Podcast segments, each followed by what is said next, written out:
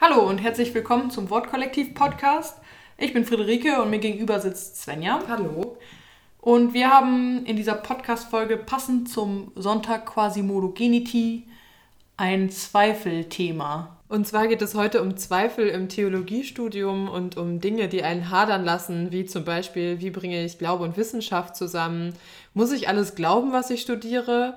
Glaube ich überhaupt genug, um Pfarrerin werden zu können? Oder will ich das überhaupt werden, Pfarrerin? Ja, oder es fuckt einen einfach ab, dass man sich auf jeder Party von einem betrunkenen BWL-Studenten erklären lassen muss, dass die Welt nicht in sieben Tagen entstanden ist. Und Friederike hat damit ganz besondere Erfahrungen gemacht während ihres Studiums und bis hin, dass sie eigentlich alles hinschmeißen wollte. Und darüber wollen wir heute sprechen. Genau. Ja, Friederike, vielleicht mal direkt zur Sache. Was, was war denn damals los bei dir, als du plötzlich überhaupt nicht mehr wusstest, was das mit diesem Theologiestudium eigentlich soll? Also bei mir war es so, das hat sich eigentlich schon länger angebahnt. Also ich bin ins Theologiestudium gestartet und hatte eigentlich nie das Ziel, Pastorin zu werden, sondern mich hat einfach das Fach fasziniert und diese Art zu denken und die Art zu diskutieren. Und ich habe in, in meinen ersten Semestern nicht so wirklich das gefunden, was ich gesucht hatte. Also ich, ich dachte, also ich bin mit der Erwartung ins Theologiestudium gegangen, dass ganz viel Diskussion stattfindet, dass ganz viel, ja, ganz viel Bewegung und Dynamik da ist. Und das war irgendwie bei mir an meiner Uni, an der ich war, äh, irgendwie nicht so der Fall. Zumindest für mich nicht. Und ich habe dann äh, die ersten Semester studiert und es ist auch alles super gelaufen. Also es hat schon alles gepasst, aber irgendwie ist da so ein Teil von mir irgendwie leer gelaufen. So dass ich dann, als ich so im sechsten, siebten Semester war, oder ja, ich würde so sagen, ab, ab, dem, ab dem fünften wirklich auch schon konkret, ich das Gefühl hatte, okay, das, das saugt mich irgendwie gerade aus und das, ja, das ist überhaupt nicht, also für mich überhaupt nicht mehr erfüllend und ich bin hier gerade nicht mehr glücklich mit diesem Studium und ich kann mich damit auch überhaupt nicht mehr identifizieren. Woran lag das genau? Hatte das inhaltliche Gründe? Hatte das auch Glaubenszweifel Gründe? Oder ähm, ja, kannst du das noch ein bisschen konkreter sagen? Also ich glaube, es war von allem etwas. Also ich war einerseits irgendwie frustriert, weil ich äh, nicht, ja, nicht das irgendwie, nicht meine Fragen beantwortet gekriegt habe. Also auf, auf einer inhaltlichen Seite, aber auch auf einer, sag ich mal, Glaubensseite. Weil ich dann diese ganze Glaubensgeschichte, ich hatte also ein ganz, ganz großes Problem damit, oder habe ich auch immer noch schon ein bisschen, dass ich mich nicht mit den Inhalten identifizieren konnte. Ich hatte äh, den Anspruch an mich, dass jemand, der Theologe ist oder Theologin, 100% dahinter stehen muss, was, äh, was er lernt. Also 100% hinter dem Glauben an, an Gott und Jesus und so weiter.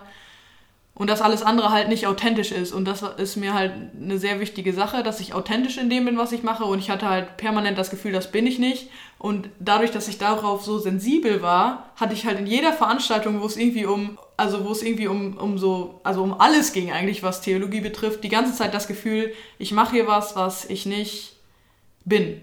Oder was ich nicht unterstützen will. Ich hatte halt die ganze Zeit das Gefühl, in jeder Vorlesung und in allen Veranstaltungen, wo halt irgendwas Inhaltliches mir vermittelt wurde. Ja, aber ja, ist eigentlich alles, es könnte auch genauso gut alles Quatsch sein und ich habe auch das Recht, mich hier jetzt abzuwenden, sozusagen. Und diese, dieser Struggle wurde irgendwie überhaupt nicht aufgefangen für mich. Wo stehst du jetzt? Wie hat sich das letzte halbe Jahr für dich entwickelt, dass du jetzt doch sagst, ich möchte das noch weiter studieren? Also ich habe mich dazu entschieden, die Zwischenprüfung zu machen. Das war vor einem Jahr, weil ich halt dachte, okay, jetzt bin ich schon so weit, dass ich schon kurz vor der Zwischenprüfung bin. Jetzt ziehe ich das auch durch. Ich habe die nach dem siebten Semester gemacht. Und dann bin ich erstmal ein halbes Jahr ins Ausland gegangen. Also beziehungsweise das waren, war gar kein halbes Jahr, das stimmt gar nicht. Das waren äh, dreieinhalb Monate, also eine Zeit ins Ausland gegangen. Einfach äh, nach Norwegen mit dem Auto quasi einen Roadtrip gemacht und überhaupt nicht, überhaupt keinen Kontakt mehr zu dem Thema gehabt. Also ich habe mir da den Abstand irgendwie genommen, habe dann aber gemerkt währenddessen, dass, dass sich das für mich jetzt gerade so nicht löst und dass ich irgendwie, ähm, ja, dann nochmal ein bisschen mehr Zeit brauche und habe mir dann das letzte halbe Jahr genommen, um, ja, um irgendwie praktische Erfahrungen zu sammeln. Ich habe viel äh, gearbeitet im Bereich Social Media und Kirche, habe aber auch in, in, dem, in der freien Wirtschaft gearbeitet, äh, im Bereich Online-Marketing, Social Media und so weiter, habe da irgendwie meine Erfahrungen sammeln können und irgendwie da so ein bisschen meinen Platz gefunden und bin jetzt im Moment, ähm, habe mich dazu entschieden, jetzt weiter zu studieren, weil ich halt gemerkt habe, das ist eine Nische, in der ich mich auch wohlfühlen kann und wo ich nicht das Gefühl habe, ich mache was, was ich, äh, ja, was ich nicht authentisch machen kann, äh, sondern ich habe da meine Nische und da arbeite ich an kreativen Projekten und darauf habe ich Lust. Kirche und so weiter ist, ist ein wichtiger Teil meines Lebens. Theologie finde ich faszinierend und ist auch sehr wichtig für mich. Und das ist irgendwie so eine Nische, mit der ich mich gut arrangieren kann und mit der ich gut leben kann und wo ich auch meine Zukunft irgendwie sehen kann. Von daher ähm, ist das so ein bisschen mein Weg gewesen, wie ich damit so Frieden gefunden habe. Äh, wieso würdest du sagen, ist dir das so wichtig und welche Rolle spielt dein Glaube jetzt für die Arbeit? Wie würdest du auch deinen Glauben beschreiben? Äh, oh, ganz schwierig. Ähm, also ich glaube, also hm, ich glaube, Kirche und Theologie ist mir einfach an sich schon mal wichtig, weil das irgendwie Teil meines Lebens ist, seit ich denken kann. Also ich bin eben so sozialisiert und das ist auf jeden Fall ein ganz großer Bestandteil von meiner Identität, den ich auch nicht aufgeben möchte. Und ja, was Glauben angeht, bin ich noch nicht so wirklich ja, zu einem zu Endergebnis gekommen, sag ich mal. Ähm, ich habe aber, also ich habe mich ein bisschen verabschiedet von diesem Gedanken, von diesem Schwarz-Weiß-Gedanken. Entweder glaubt man und es ist, man ist super safe damit und super happy und äh, es gibt irgendwie gar nichts, was daran rütteln könnte. Wobei mir auch schon klar war, dass es auch Zweifel und Anfechtungen und diese ganzen Sachen gibt. Aber ähm, ich habe es jetzt so ein bisschen auf Eis gelegt und gesagt, okay, das ist irgendwie so ein Thema, was sich für mich noch klären wird. Was würdest du anderen Theologiestudierenden mitgeben wollen, die auch sehr hadern? Oder was hat dir geholfen in deinem Prozess der Auseinandersetzung? Also erstmal würde ich sagen, nehmt das ernst, äh, weil ich glaube, wenn man das nicht ernst nimmt und einfach weitermacht und einfach die Ohren zuhält und weiterrennt, dann ist das der Weg ins, äh, ins Verderben. nee, aber in, also dann ist das, glaube ich, der Weg, der am schnellsten dazu führt, dass man wirklich unglücklich wird, weil gerade äh, Pastor, Pastorin ist ein Beruf, den kannst du nur machen, wenn du, wenn du dafür brennst. Also du musst nicht immer nur äh, überzeugt sein den ganzen Tag von dem, was du machst, aber du musst schon in deinem Innersten, glaube ich, Frieden damit haben, wofür du stehst und was du, äh, was du machst. Ähm, aber ja, was ich sonst noch empfehlen würde, also ich hätte das voll gebraucht, dass ich irgendwie so, ein, so eine Art Mentor oder Mentorin gehabt hätte, die mich da irgendwie so ein bisschen rausgeleitet. Das hat mir so ein bisschen gefehlt. Äh, und ich kann auch super empfehlen, den Abstand sich zu nehmen, mal andere Erfahrungen zu sammeln, auch, auch mal, ja, einfach mal irgendwelche Jobs zu machen, wenn man, also wenn man die Kapazitäten hat, natürlich. Oder halt einfach mal in ganz andere Felder reinzuschnuppern, vielleicht Praktika machen in den Semesterferien, die halt in andere Felder führen. Auch, auch die eigenen Leidenschaften irgendwie ernst nehmen. Also der ganze Bereich Medien, Social Media, so mit Video habe ich angefangen. Das war für mich immer so ein Hobby und ich habe das gar nicht ernst genommen als etwas, was ich wirklich auch verfolgen könnte und womit, also was vielleicht auch eine Chance auf einen Job wäre. Also so, sowas halt auch ernst zu nehmen und auch weiter zu verfolgen. Das hat mir auf jeden Fall, also es hat mir viel geholfen. Ja, vielen Dank für das Gespräch. Das waren unsere Einblicke und unsere Gedanken zum Thema Hadern im Theologiestudium. Falls ihr auch Erfahrungen gemacht habt während eures Studiums mit Zweifeln und selber viel gestruggelt habt mit diesem Studium, lasst es uns doch gerne wissen unter dem Hashtag TheoStruggle oder schreibt uns eine private Nachricht. Wir lesen uns das durch und machen, falls ihr das möchtet, gerne nochmal eine zweite Folge zu diesem Thema. Jetzt im Anschluss hörte eine Predigt zu 1. Petrus 1, 3 bis 9. Viel Spaß dabei. Danke fürs Zuhören und bis zum nächsten Mal. Tschüss. Tschüss.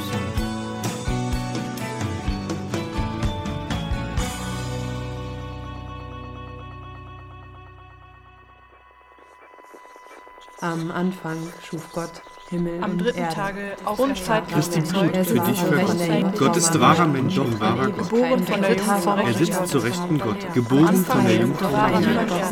Das Grab war leer. von Es ist der wahre Leib und Blut Am Anfang schuf Gott. Himmel und Erde. Ich bin Ich das bin der Weg, die. Wahrheit und das Leben. Niemand kommt zum Vater, denn durch mich. Niemand. Je mehr ich es höre, spreche, lese, lerne, je mehr ich grüble, denke, Wände durchdringe, desto alberner kommt mir alles vor, was ich hier tue, womit ich bereits sechs Jahre meines Lebens verbracht habe. Sechs Jahre. Zu viel Zeit, um alles für null und nichtig zu erklären. Zu sehr war die Theologie die Antwort auf die drängende und plagende Lehre in mir, der Ort, an dem ich das unendliche Geheimnis suchen wollte, das ich wenigstens erwartete. Irgendwo. Also weiter. Lass ihn dich treiben, den Zweifel, aber lass ihn nicht zu sehr nagen.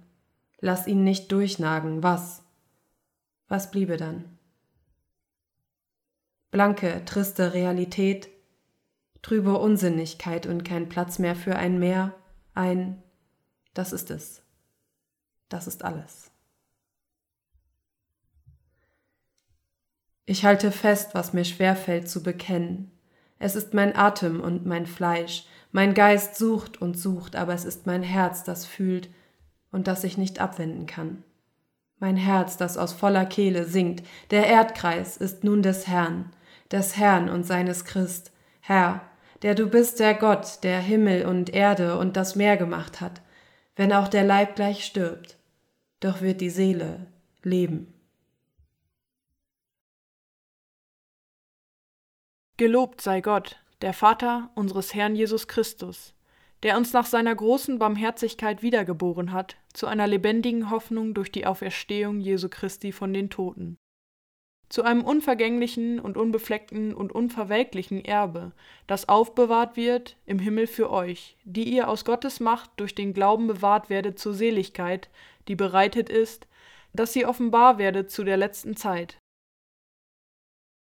Dann werdet ihr euch freuen, die ihr jetzt eine kleine Zeit, wenn es sein soll, traurig seid in mancherlei Anfechtungen, auf dass euer Glaube bewährt und viel kostbarer befunden werde als vergängliches Gold, das durchs Feuer geläutert wird. Zu Lob, Preis und Ehre, wenn offenbart wird Jesus Christus. Ihn habt ihr nicht gesehen und habt ihn doch lieb. Und nun glaubt ihr an ihn, obwohl ihr ihn nicht seht. Ihr werdet euch aber freuen mit unaussprechlicher und herrlicher Freude, wenn ihr das Ziel eures Glaubens erlangt, nämlich der Seelenseligkeit.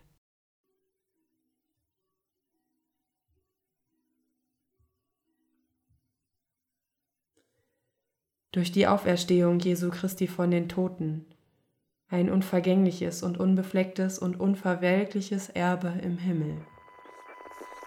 Es ist der wahre Leib und Blut des Christi Herrn Blut Christus. für dich Er sitzt zur. Rechten. Gottes Ich bin der Weg, die Wahrheit und das Leben. Niemand kommt zum Vater, denn und durch mich. Am Anfang unvermischt schuf Gott und er sitzt zur Rechten Gottes. Unvermischt und ungetrennt. Es ist der wahre Leib. Und Blut des Herrn. Christus. Am dritten Tage eins. Ich bin der auferstanden von den Toten.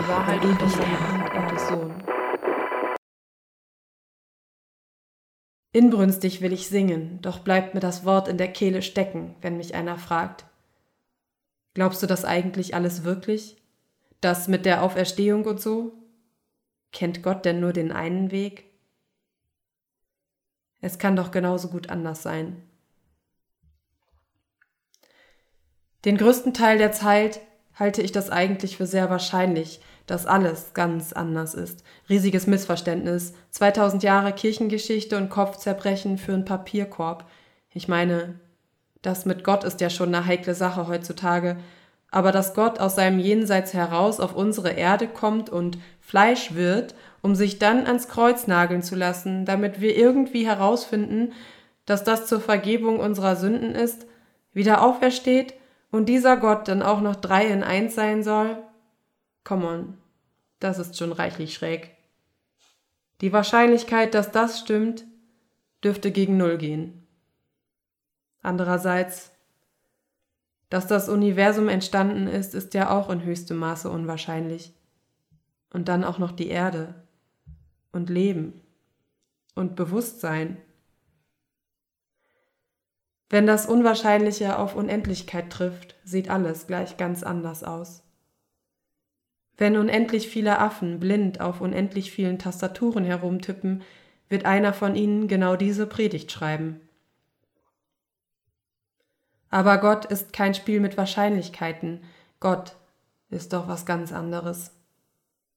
Und Glaube, ist das ein für wahrscheinlich halten? Wahrer Glaube, das ist doch ein herzliches Vertrauen, tiefe Sehnsucht und ein inneres Wissen um Wahrhaftiges. Die Widersprüche aufgehoben auf neuer Ebene. Eins. Manchmal, wenn die Welt über mich hereinbricht, wenn ein großer Schwall Sinnlosigkeit vor meinem Fenster steht und seine Fratze mit eisernem Blick meine Seele durchbohrt, wenn ich mich so richtig klein fühle, dann sage ich mir laut, was ist dein einziger Trost im Leben und im Sterben? Dass ich mit Leib und Seele im Leben und im Sterben nicht mir, sondern meinem getreuen Heiland Jesus Christus gehöre er hat mit seinem teuren Blut für alle meine Sünden vollkommen bezahlt und mich aus aller Gewalt des Teufels erlöst. Und er bewahrt mich so, dass ohne den Willen meines Vaters im Himmel kein Haar von meinem Haupt kann fallen, ja, dass mir alles zu meiner Seligkeit dienen muss. Ich glaube, hilf meinem Unglauben. Sei stille dem Herrn und warte auf ihn. Er wird dir geben, was dein Herz wünscht. Ich glaube das irgendwie. Dann werdet ihr euch freuen, die jetzt eine kleine Zeit, wenn es sein soll, traurig seid in mancherlei Anfechtungen, auf dass euer Glaube bewährt und viel kostbarer befunden werde als vergängliches Gold, das durchs Feuer geläutert wird. Zu Lob, Preis und Ehre, wenn offenbart wird Jesus Christus. Ihn habt ihr nicht gesehen und habt ihn doch lieb. Und nun glaubt ihr an ihn, obwohl ihr ihn nicht seht.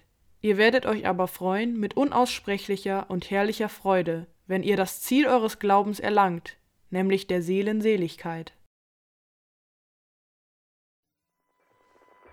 Gott ist Am drei Anfang schuf. Gott Himmel und Er Erde. sitzt zur Rechten Christi Blut Gottes, Es ist der wahre Leib und Blut des. Herrn Und wahrer Mensch und wahrer Gott und heilig von der Jungfrau Das. Grab war leer, Erde er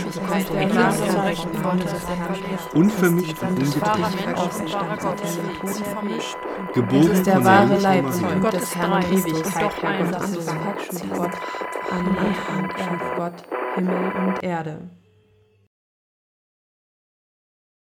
Ich taumele. Ich taumele. Alles verschwimmt und ich sehe nichts. Ich sehe nichts. Kann hier mal irgendjemand das Licht anmachen? Herrgott, wir leben im 21. Jahrhundert. Hallo? Ja, hier, da ist nix. Habe ich ja gleich gesagt. Man sieht ja gar nix. Einmal bin ich zu einem Jugendcamp der Vereinten Evangelischen Mission nach Botswana geflogen. In Johannesburg müssen wir umsteigen. Ich und meine beiden Mitreisenden. Die beiden müssen nochmal komplett aus und wieder einchecken, weil es Probleme mit dem Check-in gab. In eineinhalb Stunden. Ich warte derweil am Gate. Als uns ein Bus zum Flugzeug abholt, sage ich leicht verschüchtert zum Personal, da fehlen aber noch zwei. Als Reaktion bekomme ich ein Schulterzucken. Also allein nach Botswana. Im Bus stehend grinst mich ein sonnengebräunter Mann freundlich an. Lost your friends? Ich nicke. Der Bus hält.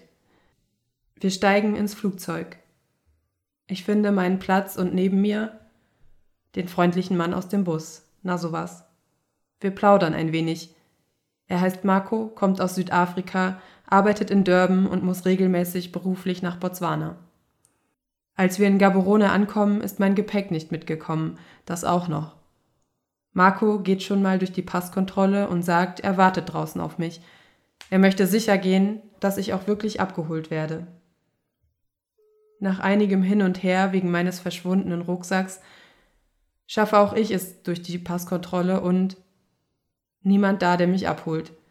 Kein Handyempfang, kein Geld, ein winziger Flughafen und es ist schon lange dunkel. Marco gibt mir sein Handy. Ich kann jemanden anrufen. Alles gut, ich werde in 15 Minuten abgeholt. Marco lacht. 15 Minuten sind hier auch schnell 50 Minuten. Ich warte lieber noch mit dir. Marco lädt mich auf eine Cola ein. Ich habe ja auch ohnehin kein Geld. Und wir warten. Eine Stunde lang, bis endlich jemand kommt. An jenem Abend bin ich mir so richtig sicher, dass Marco ein Engel war. Äh, ja, oder halt einfach nett. Und so ein bisschen Zufall, ne? Wer weiß das schon so genau. Ich gleite hinab. Ein Strudel endloser Wiederholung. Im Kreis gedreht und hin und her geworfen und ohne, ob ihr wirklich richtig steht, seht ihr, wenn das Licht angeht. Geschleudert und taumelnd in immer nur vorübergehender Harmonie. Hinterherhechelnd und unentschlossen. Nicht genug. Wem soll das Hoffnung schenken? Meine Zweifel, bitter und ungestillt, versickern in den Abendtiefen. Müdigkeit singt an meinem Ohr. Ich lausche. Das war doch gestern schon. Das kommt und geht doch wieder. Die Schlafwege kenn ich bis ins süßeste Gefild. Ich will dort nimmer gehen. Noch weiß ich nicht, wo mir der dunkle See die Qual vollendet. Ein Spiegel soll dort liegen, klar und dicht und will uns, funkelnd vor Schmerz, die Gründe zeigen. Ingeborg findet Worte, Worte für mich, ihre Worte finden mich. In dem Moment, da ich sie zu suchen aufgehört habe. Worte zu haben, das ist ja schon was. Doch wann wirst du mir, funkelnd vor Schmerz, die Gründe zeigen? Wo, wo wird mir der dunkle See die Qual vollenden? Meine Zweifel bleiben bitter und ungestillt, versickern in den Abendtiefen. Wann wird es klar und dicht sein? Dann werdet ihr euch freuen, die ihr jetzt eine kleine Zeit, wenn es sein soll, traurig seid in mancherlei Anfechtungen, auf dass euer Glaube bewährt und viel kostbarer befunden werde als vergängliches Gold, das durchs Feuer geläutert wird, zu Lob, Preis und Ehre, wenn offenbart wird Jesus Christus. Ihn habt ihr nicht gesehen und habt ihn doch lieb. Und nun glaubt ihr an ihn, obwohl ihr ihn nicht seht. Ihr werdet euch aber freuen mit unaussprechlicher und herrlicher Freude, wenn ihr das Ziel eures Glaubens erlangt, nämlich der Seelen Seligkeit. Es ist nur eine kleine Zeit, wenn es sein soll, traurig zu sein in mancherlei Anfechtung. Wirst du offenbart werden? Wie? Und wann? Vertröstest du uns? Bist du kostbarer als vergängliches Gold? Mein schönste Zier und Kleinod bist auf Erden du, Herr Jesu Christ, höre ich Mama an meinem Kinderbett singen. Wie soll ich je Frieden finden? Wo ist der Seelen Seligkeit? Wenn auch der Leib gleich stirbt, doch wird die Seele leben. Sie wird leben, es wird das ganze Leben sein. Der Erdkreis ist nun des Herrn, des Herrn und seines Christ, werde ich nicht müde zu singen. Ihn habt ihr nicht gesehen und habt ihn doch lieb. Ich lass dich nicht los, du bist das ganze Leben, mein Glauben, mein Nichtglauben. Es ist in dir, und du lässt nicht von mir bis zur letzten Zeit, ich werde nicht fertig mit dir. Und das ist, was du mich lehrst. Ich akzeptiere mich als chronisch unfertig, ich finde Ruhe in der Unruhe, finde Halt im Haltlosen. Wie schlimm wäre ein Stillstand, wie ernüchternd eine Antwort, wie unermesslich platt eine einzige Wahrheit, unwandelbar und festgeklopft.